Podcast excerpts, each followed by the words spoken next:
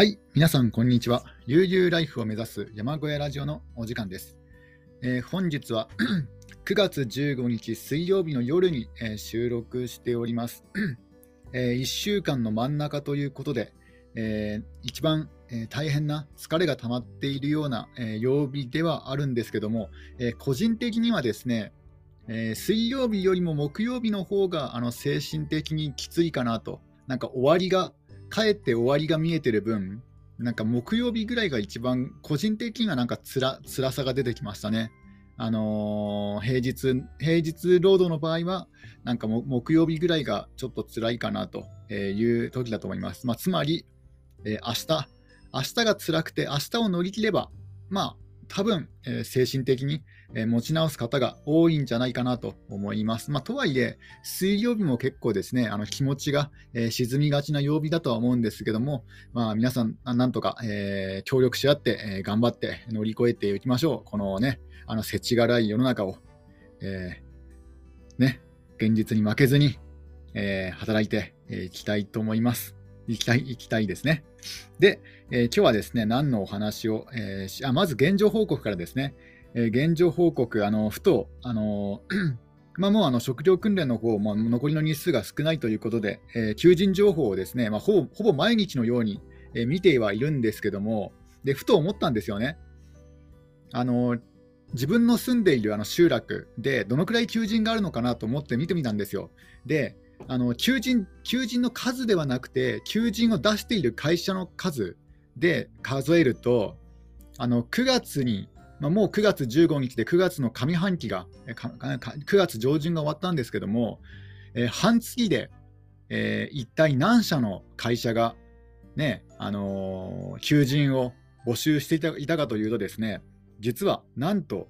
3つですね、3社、え3社しか求人を出していなかったんですよ。えーで、1つがね、1つのあの会社でなんか3つも4つもあの求人を出しているので、まあ、それなりになんかあるような気があるように見えたんですけども、その求人の数ではなくて、出している会社の数で数えると、えー半月で、え1ヶ月の半分で3社ですよ。めっちゃ少ないですよね。いやで、あの8月もなんか、で、最後の求人が9月、最後というか 9, 9, 9月の、9月の求人の中で最も古いのが9月2日ぐらいなんですけども、その後ででその後ですね、その次の求人はいつかというと、なんか8月17日ぐらいでもう2週間ぐらい空いてるんですよね。だから2週間ね、全く求人がないっていうのもあるんですよ、自分の住んでいる集落は。だからもうあの、もう必然的にね、あの隣町に、ね、働きに行くっていうのはもう普通の感覚だと思うんですよね。隣町よりも遠いところですよね。最低でも隣町で。で、まあ、要はですね、片道30分っていうのはもう普通なんだなと思いました、それで。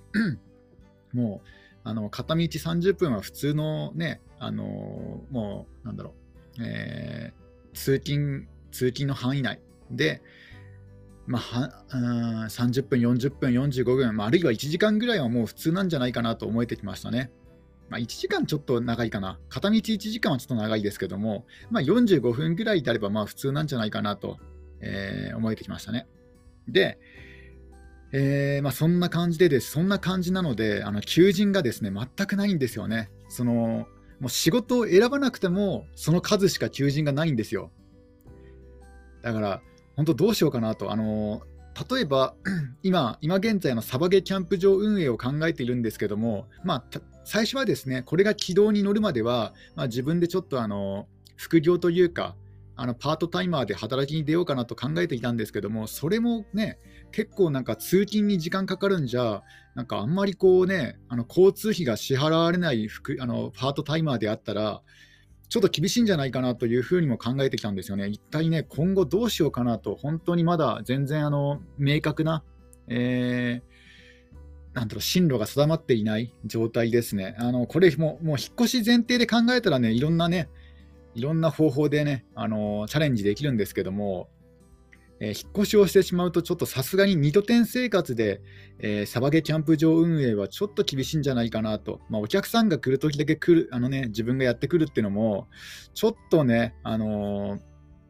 まあ、せいぜい2時間ですよね。せいぜい片道2時間ですかね。もし、あのーあの週末だけオープンするっていう感じでやったとしても、あの副業として、で、あの週3日、4日ぐらいのあのパートタイマーで働くことになったとして、まあ、それだったらできなくもないですけども、週3日ぐらいパートで働いて、で、あの週末だけあのキャンプ場運営をするっていうね、そういう方法も全くなくはないんですけども、ただそれだとせっかくね、あの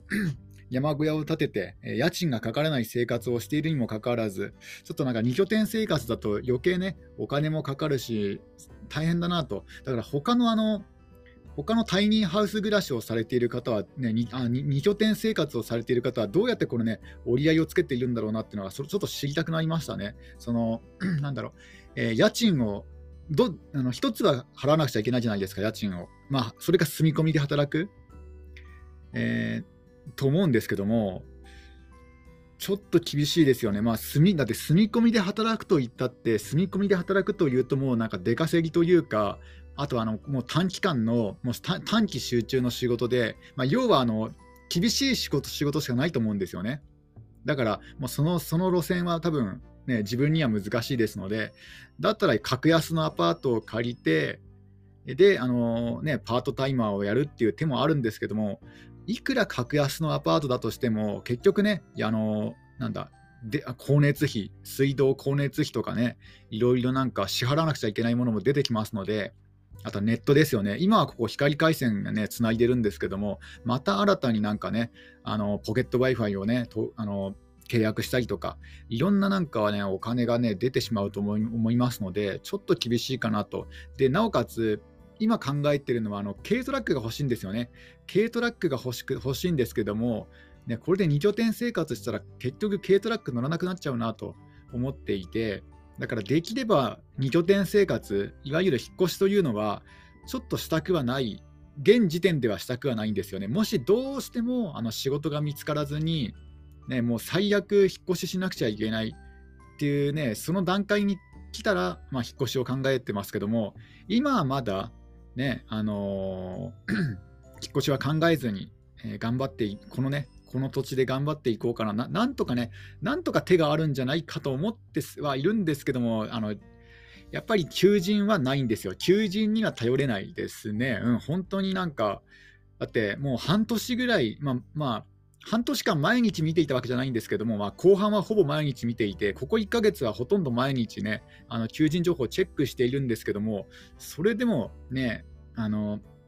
なかなか良さそうなものが、えー、見つかりませんので、えー、まあ、要はね、今住んでいるところでこのままね、求人を待ち続けても難しいんじゃないかと。えー、じゃあどうしようかと。うん、本当難しいですよね。もう現実問題、やっぱり先立つものはお金なんだなと、改めてこう思い知らされましたね。やっぱり人間がね、あの生きていくためにはどうしてもね、あのお金がね、必要になってきますので、もうここからは切っては切れないですもんね。もしよね、お金を否定するとなると、もう無人島で暮らすしかなくなってしまいますので、あの自分であの自給自足の、え、生活をするしかなくななくなってしまいますので、もうこれは受け入れるしかないと。えーね、どこからにどこかに働きに出るか、まあ、あるいはあの、ね、個人事業主として、まあ、安定収入を、ね、得るというのは、もうこれはもうね、あの人間の宿命あの、現代人の宿命ですので、えどうにかして、えーと、お金を稼がないとなというふうに考えています。うんまあね、いろいろありますよね。難しいですね。まあ、昨日の、昨日のね、昨日の話、配信でもあったんですけどね、あのー、まあ、要は、あのなんだ、えー、企業の、え番組に出て、ね、それでなんか投資をね、お願いしてお金をもらうっていうね、方法もあありはしたんですけどもね、うん、まあ、まあ、ただやっぱりあのキャンプ場だとどうしてもそのえ投資してくれる経営者の方が望むような、ね、利益は絶対出せないと思うんです。まあ、絶対とは言えないけども、あのー、それこそね、自分のポリシーを売らなくちゃいけないような、ね、あり方じゃないと、そこまでの売り上げは出せませんので、これは難しいなと。ね、あのキャンプ場経営は本当、道楽ですよね。ほとんどやってる人は、あのキャンプが好きで、そのキャンプに来るお客さんとなんか仲間仲間になって、なんかワイワイ騒ぎたい、まあまあまあ、ワイワイやりたいっていう人がですね、あのそういう人がキャンプ場経営をされているような感じがしますので、だからもう、ももう仕事であり遊びなんですよね。そういうふうになんか割り切っている人がいる人じゃないと難しいんじゃないかなと思う。なんだおお金稼ぎじゃなくてその趣味の趣味の延長線上であのキャンプ場をやりたいっていう人がほとんどです、ほとんどだと思いますので、だからね、もうあのキャンプ場でね、あの例えば自分はね、まともにね、まともな社会人として働けないからキャンプ場をやるんだっていうね、そういう考えだとちょっとなかなか難しいような気がしてきましたね。というか、正直自分がなんかそういうふうに考えて、キャンプ場経営に手を出したんですけども、あ、ちょっとくしゃみが ああすみません、くしゃみが、くしゃみが出てしまいましたね。えー、ちょっと寒いんですかね。いや、そうなんですよ。あの、まっとうな仕事ができない人間はもう起業するしかないと。えー、で、自分にできそうなのが、えー、キャンプ場、サバゲキャンプ場経営でしたので、もうこれは、えね、やるしかないかなと、えそういうふうに思っているところです。えとはいえ、とはいえ、やっぱりあのキャンプ場をオープンさせるためにもお金がかかりますので、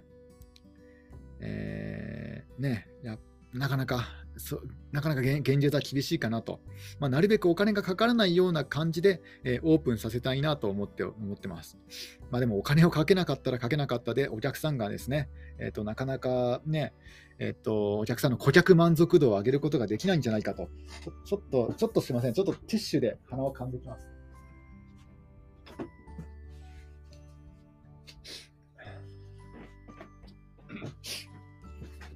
えー、まあ、そんな感じでですね、今、えー、求人がなかなか、えー、見つからないという、え状態です。ちょっとドリンクを飲みますね。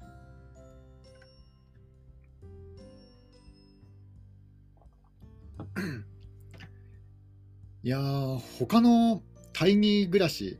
えー、小屋暮らしをされている方はどういうふうに生計を立てているのか気になりますね。この前、あの森のテロルさんが、えー、面白い動画を、えー、出してくださって、えー、なんだっけな、あの鉄くず？鉄け鉄くずの販売とか、まあ、今はちょっとね、あの売り上げとかなかなか厳しいようですけども、なんか鉄くずを売ることもできたりとか、あとなんだっけな、なんか、なんか言ってましたね、なんだっけな、なんかもともとは、えー、個人輸入、こあの海外、えーと、日本あ、個人輸入じゃない、逆だ、えーと、個人輸出ですかね。えー、日本の民芸品のね、あのー、骨董品、あ、骨董品か、日本の骨董品を海外に売るっていう仕事をやっていたけども、なんか新型コロナで厳しくなって、で、なんかいろいろやられているそうなんですけども、えー、何をやってるんだっけな、なんか、なんか売ってるって言ってましたよね。なんだっけな、薪だったかな、薪は違う人かな。なんかいろいろですね、あの小屋小屋暮らし関係のブログとか見てると、なんかごっちゃになっちゃうんですよね。あのどどの人が何をやってたんだっけなみたいな。薪を売ってるのは別の方で、え森のテロルさんは、なんだっけな。何かねあ、あるんですよね、そういう感じで。で、あとはあの、ね、YouTube とか、あとはあのブログ、広告収入。えあとは、えー、何があるのかな。他の方がね、どういう仕事をされて、あ、ウーバーイーツですよね。まあ、これはもうね、結構、結構やってる方が多い多いようです。ウーバーイーツ。軽貨物ってなかなかやってないですよね、小屋暮らしの方で。で、結構小屋暮らしの方でも、あの、軽バン持ってる方多いですので、えー、軽バン持っているけども、軽貨物はやっていない方が多いような気がしますね。ここはちょっと理由がわかんないんですけども、うん。軽貨物悪くないと思うんですけどね、あのタイミング的にも今なんかアマゾンがえー、なんか探しているそのなんだえっ、ー、と地方はちょっと厳しいかもしれないですけども結構ね首都圏とかだったらなんかアマゾンがアマゾンフレックスというふうに個人の配達業者をなんか数年ぐらい前から、えー、なんか応募してるらしいんですけども、まあ、そういうのもありますよね軽貨物の仕事、えー、あとはですね あとはああとはあれですよねあのえっ、とあのドラム、楽器を作ってる方がおります。あのさざ波ドラムという、え、楽器を作って販売されているという方がいたりとか、えー、あとは、えー、あとはおそらくどこかの管理人、あの山奥、あの専任協さんがあの管理人の仕事に就いたというブログを、えー、書かれていましたね。えー、あとは、あとは、あんまりこうなんか本業の仕事をオープンにされない方もいますので、こういったタイニーハウス暮らしの方の中には。でね、あの話の話というかなんか SNS とかを見ると、なんか普通に平日はちゃんと働いて、えー、休日にもう一気一気に集中して、えー、タイニーハウスを作っているっていう方も、まあ、ちらほら、ここ最近ですよね、あのやっぱやっぱりなんか新型コロナの影響で、なんか新しい層が、あの新しいタイプの人たちがあのタイニーハウスを作るようになってきた感じはしますよね。今の以前はどちらかというとあのファイヤーというかあのリタイア層、えー、そういう方たちがあのあの家賃のかからない、えー、ね、タイニーハウスを作っているっていう感じでしたけどもあのやっぱり新型コロナのあたりからなんか普通にアウトドアがあの好きな人が増えたりとか、まあ、あるいはあとはそのなんだ？えー、ななんだろうな、その新型コロナで、えー、山林そのなんだ山林が注目されるようになって、であのえー、ドッグハウスとか、あるいは、まあ、キャンプ場経営とか、ね、そういうのに興味を持ち始めている方が増えている感じがして、なので、なんか本当に、なんだろう小屋暮らしをする人はこういうタイプだって昔はね言えたけども今はなんか全然言えなくなりましたよね。なんかいろんなタイプの方が、えー、タイニーハウスに興味を持ってで実際にそういうのを建てたりとか住んだりとかされてますのでなんか一概に、えー、ね、こういうタイプの人が、えー、そういう生活をされるっていう風にはなんか変わってきたような感じがします。やっぱりこうコロナの影響っていうのは結構でかいなと思いますね。なんかいろんな方面になんか影響を与えてますよね。でえー、まあ、飲食業とかあの観光業の方にとっては、もうこれは大打撃なんですけども、まあ、例えばね、IT 関係とか、であるいはあのちょっとね、あの人付き合いが苦手な人にとっては、あの新型コロナって結局あの、デメリットばっかじゃなくて、メリットも結構大きいんですよね。えー、自分はどちらかというと人付き合いがね、あの苦手な方ですので、逆にこう新型コロナがね広まって、まあ、やれリモートだ、やれあの会合は禁止だとかね、そういう風になって、逆にね、逆にちょっと気が楽になりましたね。うん、飲み会とかもなくなったりとか、ね、集まりもなくなったりとか、ね、あのできる限りリモートとかで、ね、観光地も、まあ、旅行に旅行はもともと好きな方だったんですけども、まあ、そんなに人混みの方は人混みはねあまりね苦手だったので、えー、かえってコロナの方がメリットが多いような気もしなくもないですね。まあ、あのこれは あの結構被害を受けてる方も多いので、そんなね、そういうことはなんかあまりこう公に言っちゃいけないですけども、うん、結構人によっては、えー、コロナバブルというか、まあ、コロナで人稼ぎした方も多いんじゃないかなと思います。特にあの、ね、投資とか、そういう関係の人は、なんかそれでそれだけであの新型コロナの影響で人財産稼いだりとか、あとは給付金とかですね、なんかあの営業するよりもなんか店を閉めてね、協力金もらった方が稼げるっていうね、そういうなんかニュースも結構やってましたよね。だから本当なんかいろんな、いろんなお金の稼ぎ方があるんだなと思いましたね。えー、で、えー、で、自分はどうするかというと、あの君たちはどう生きるかではないですけども、その自分はどう生きるかなんですけども、やっぱり未だ、未だ答えが定まってないんですよね。いや、本当にどうしようかなと。あの自分の場合はそんなにね、こうね、あの まあ、顔出しして、あの YouTuber とかみたいにね、あのどんどんどんどんこう、いろいろなんだろう、ライフスタイルを発信するようなタイプではないですので、なかなかそういう稼ぎ方は難しいと思います。まあ、そういうキャラクターでもないですね、性格的な感じで。えー、なので、なので、より一層厳しいんですよね。もしね、あの、そういう もうビジネスと割り切って、あのー、そういう、なんだろう、えーまあ、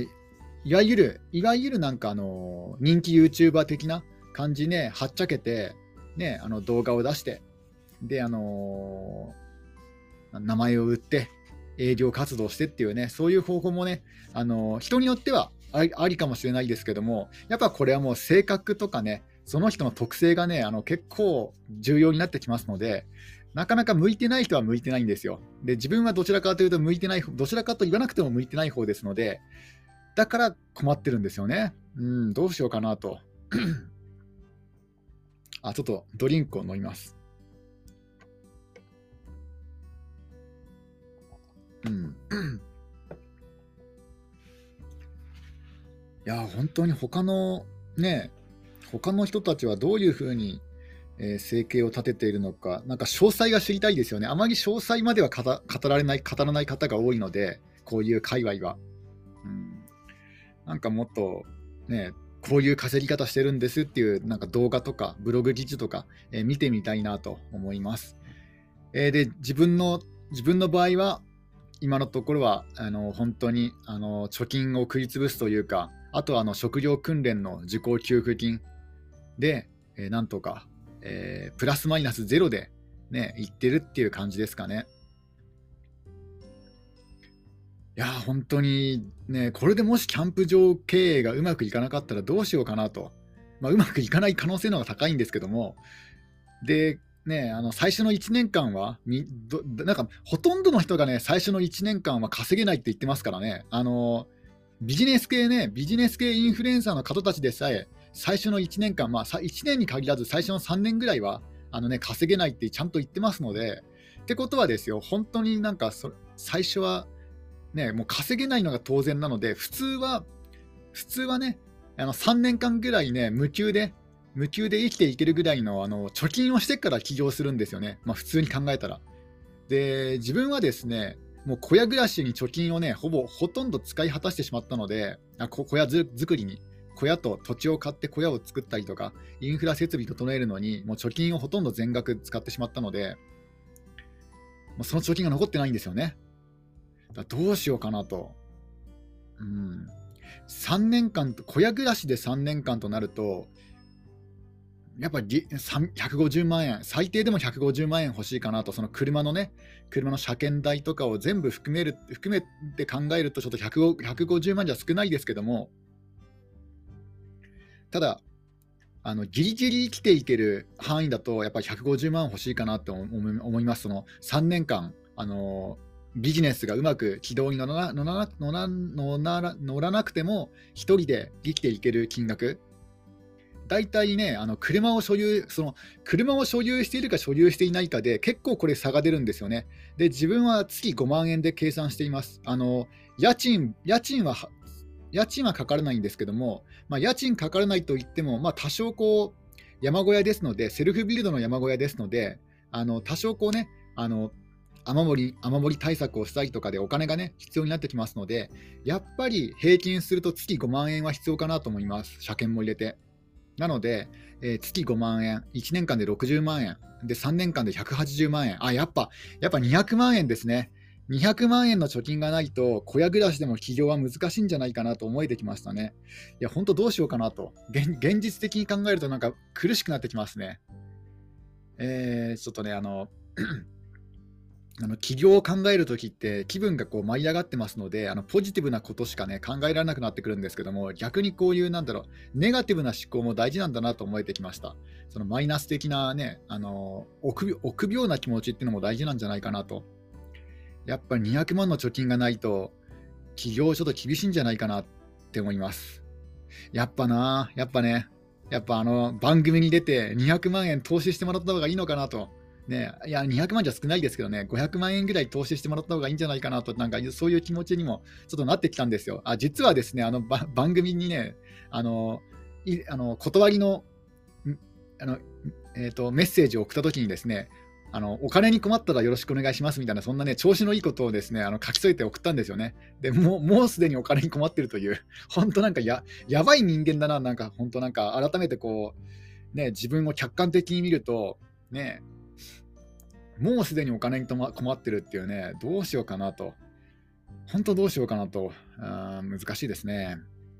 でこの、こんなにお金に困ってるにもかかわらず、なんか軽トラックを欲しがって、なんか軽トラックのね、あの中古中古中古車のあの情報とか漁ってるんですよ。なんかいい軽トラないかなとか、ああ、なんかいい軽トラあったとかね。まあ、けまあ、買うかどうかはまだ決,、ま、決めてないですけども、うん。でも本当にいい軽トラで、あの家賃あのなんだろう金額的にめっちゃお買い得だったら、ひょっとしたら買うかもしれないですね。そうこういうことを考えるからいけないんですよね。なんか本来であったら守り守りに徹するべきところを、ね、お金がないにもかかわらず攻めに出ちゃうところが自分の悪い癖なんですよね。もうえー、もう戦下手ですね。完全な戦下手なんじゃないかなと。やっぱりこうビジネスというのは戦ですので戦ですので、やっぱですね、えー、戦に強くなくちゃいけないんですよ。はい、あの、ね、あの、なんだろう、えー、軍師、軍師にならなくちゃいけないんですけども、軍師とか参謀ですよね。えー、自分の中にね、こういう軍師とか参謀を作る、作るしかないと思うんですけども、えーいかんせん、いかんせん自分があまりね、こういう優秀な軍師をね、育ててこなかったから、今苦労してるんですよね。いや、どうしようかな。自分の脳内会議をしてるんですけども、時々。なかなかいい妙案が、えー、出てこないです、えー、果たして、このままどうなってしまうのか、本当に自分でもわからない、えー、状態です。まあ、ただですね、まだ、まだあの、今後も、今後もしかしたらね、いい求人が出てくるかもしれないですので、まあ、それはそれとして待つとして、まあ、あとはなんか、うん、どうしようかな、本当に。えー、パートタイマーで働きに出ていかない限り、もう引っ越し最悪、てか引っ越しも早く決断しないと、引っ越しの資金さえなくなってしまいますからね、これも厳しいんですよね。で、あの、ね、あの例えば福島県とかだったらあの、移住支援金とかが出るんですよ、早く決断すれば。で、移住支援金結構もらえるんですよね。で、福島県に限らず、確か長野県でも、長野じゃなかった、岐阜だったかな。なんかね、あの、どっか、えー、中越、ん？中越ってどこだろうな。中越じゃないか。中越は新潟県も入っちゃうか。なんだろう。あの、中部か。中部地方あたりで、確か、あの、移住支援金が出たりするんですよ。結構ね、何十万か出るんですよ。あの、20万とか。